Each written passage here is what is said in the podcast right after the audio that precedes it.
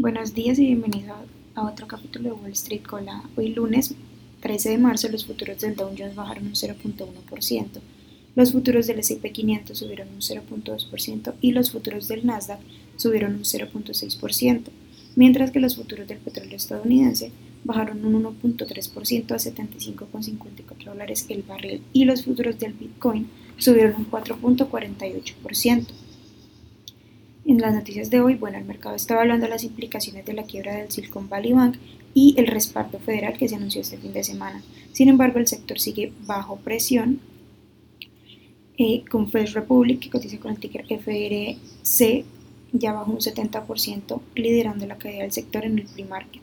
Por otra parte, los reguladores estadounidenses se han apresurado a minimizar el impacto de la quiebra del banco propiedad de SVB Financial, que cotiza con el ticker SIVB, en el sector financiero en general, aliviando así el nerviosismo de los mercados.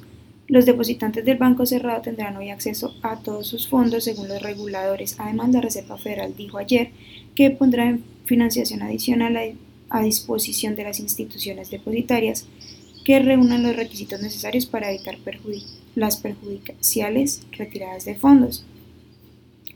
Por otra parte, las acciones de prestamistas regionales como UPAC West Bancorp, que cotiza con el ticker PACW, bajaron un 40%, mientras que las de Western Alliance, que cotiza con el ticker WALL, bajaron más de un 51% en el pre-market.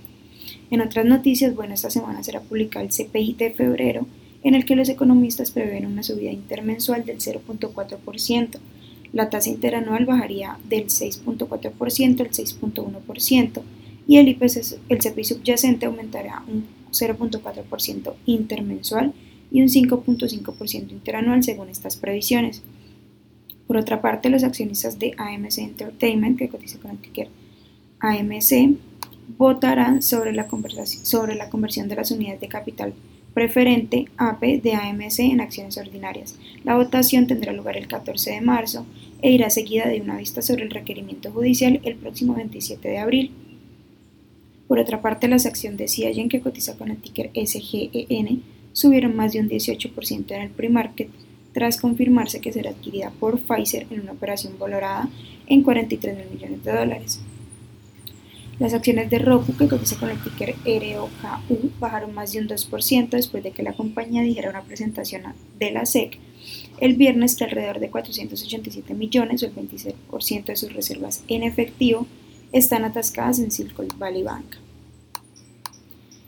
Y bueno, las acciones que tenemos hoy con predicción bullish son Provention Bio, que cotiza con el ticker PRVB y ha subido más de un 200%. También Clear Mind Medicine, que cotiza con el ticker CMND y ha subido más de un 34%.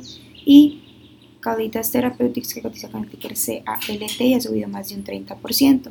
Mientras que las acciones que tenemos con predicción bearish son First Republic Bank, que cotiza con el ticker FRC y ha bajado más de un 60%, Western Alliance, que cotiza con el ticker WAL, que ha bajado más de un 52%, y también PAC West Bank, que cotiza con el ticker PACW y ha bajado más de un 37%.